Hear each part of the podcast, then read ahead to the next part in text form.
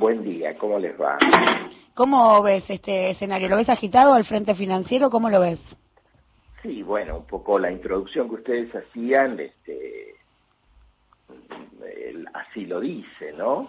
Pero, pero bueno, creo que, que son distintas cosas y está bueno separarlas, ¿no? O sea, por un lado, eh, creo que, bueno, la buena noticia de que este fantasma que, que algunos anunciaban de default eh, con el Club de París, que se pudo solucionar de una manera eh, realista, sensata, ¿no? Haciendo un pago parcial y demorando un acuerdo definitivo hacia el año que viene, porque el telón de fondo me parece que lo que que no está en la, digamos, no estaba en la presentación, digamos, un poco de alguna manera como las grandes noticias financieras que hubo, es este, lo que está pasando, digamos, la economía real, lo que está pasando con la pandemia, este, bueno, todas cosas que determinan, condicionan y mucho este, lo que está pasando, ¿no?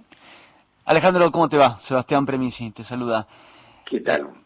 pensando en esto sobre lo que está pasando, mirada, mirada hacia adentro, ¿crees que habría que mm, eh, dedicarle no más tiempo, sino más recursos, recursos que se destinan, por ejemplo, al pago de la deuda, volcarlos más al mercado, mercado interno para dinamizar el consumo, la demanda, digamos?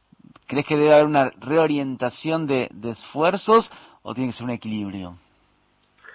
Creo que es tiempo de una reorientación de esfuerzos, ¿no? Eh, durante estos meses y después de la corrida cambiaria de octubre del año pasado, el gobierno pudo acumular, eh, a partir de muchas medidas que tomó y también de, un clima internacional más favorable, un colchón de dólares y un colchón de pesos, ¿no? El gobierno tuvo superávit externo en, todos estos meses y por otro lado también este, un resultado fiscal razonablemente bueno. Pero, por otro lado, los efectos de, digamos, de la política de Macri y de la pandemia eh, están vigentes. Por eso creo que es necesario, habida cuenta de que hay algunos indicadores, más allá de que cayó algo el desempleo, eh, particularmente, por ejemplo, no ventas de supermercados que marcan que la demanda este, eh, no se ha recuperado plenamente de que hay que eh, aplicar recursos para apuntalar el consumo estos meses, ¿no? Y creo que lentamente esto está empezando a pasar. Por ejemplo, si uno ve eh, las últimas paritarias que se han este, aprobado, uno puede ver que, bueno, el, el aumento que hay, en parte porque la inflación es más alta, pero esta necesidad, creo que este, quienes tienen la conducción política del país y el frente de todos entienden, de que es necesario este, dinamizar la actividad económica para, de alguna forma, revertir las consecuencias de lo que ha pasado. Se viene el clima, digamos, preelectoral, probablemente haya mayor recursos, pero digo, ¿qué, instrumentos pensás vos que podrían implementarse para dinamizar eh, la economía tal cual la estás planteando? Bueno, en primer lugar, creo que una cosa que también en, el, en la época de Macri cayó muchísimo es la inversión pública, ¿no? Me parece que por fuera de lo que ya se vino haciendo en términos de inversión en salud, eh, que creo que hay que profundizar, por supuesto, eh, la obra pública y la infraestructura es fundamental, ¿no? Por, el impacto en el empleo y, por las necesidades que hay luego de, tantos años de descuido de lo público y por otro lado recomponer los ingresos, ¿no? O sea, generalizar este este aumento este, que ya se tradujo en las últimas paritarias. Me parece que hay sectores que este, van a revisar los acuerdos iniciales. Eh, y por otro lado, seguir fortaleciendo los ingresos de los grupos más vulnerables, ¿no? Digo, la asignación universal por hijo, las jubilaciones mínimas, todo esto con el objetivo, digamos, de, este, bueno, bajar la pobreza, estimular la economía.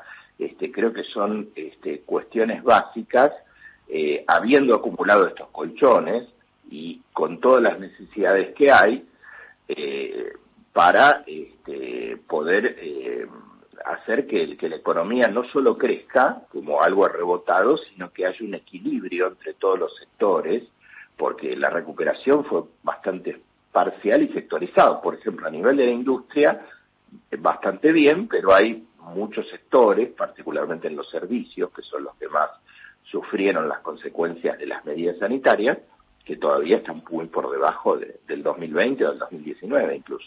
Pensando, perdón, pensando en los sectores, ¿cómo ves las últimas intervenciones de los voceros del establishment? Digo, la nueva asunción en la Unión Industrial Argentina, con Funes de Rioja, eh, las expresiones de la sociedad rural en relación al plan ganadero, digamos, ¿qué, qué, qué lectura haces de los posicionamientos que están teniendo?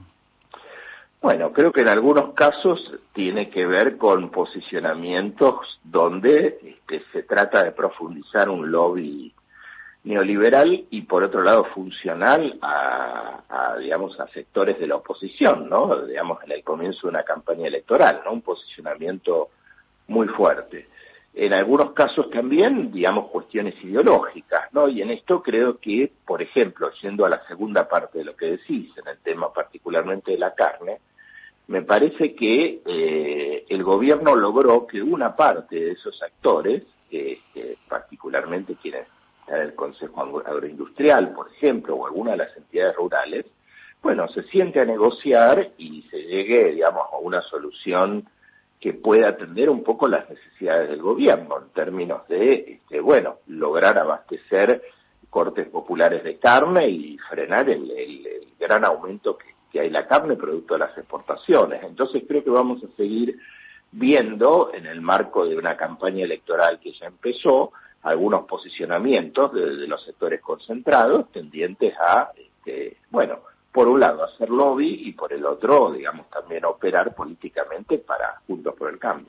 Sobre eso quiero profundizar sobre el modo electoral porque la experiencia cercana de las últimas campañas, estamos en el periodo de cierre de listas, en un mes hay que presentar candidatos y arranca y la experiencia más cercana fue de una virulencia supina, extremo, digo, tenemos presos políticos aún hoy víctimas de esa campaña, bueno, y en tu caso, ¿no? También te comiste una causa insostenible sobre el dólar futuro, finalmente sobreseguido y en términos de eso, si ves que se va a replicar o ves venirse ese loafer o cuán virulenta ves que vaya a ser esta campaña?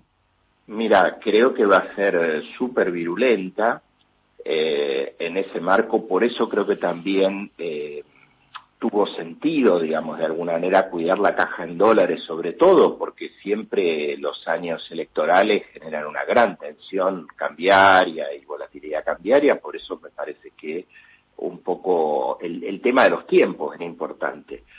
Pero, pero yendo al clima, este, creo que precisamente, por ejemplo, si en un tema que debiera estar afuera de una campaña electoral, como es el tema de la salud pública, hemos escuchado las cosas que se han dicho, eh, realmente creo que esto permite avisorar que, lamentablemente, eh, que en una situación, en un contexto muy difícil para mucha gente, muchos actores no van a tener límites para poder este, bueno, politizar de la peor manera este, cuestiones que deberían estar por fuera de una competencia electoral. Alejandro Banoli, muchísimas gracias por tu tiempo con Alafuentes. No, gracias a ustedes. Buen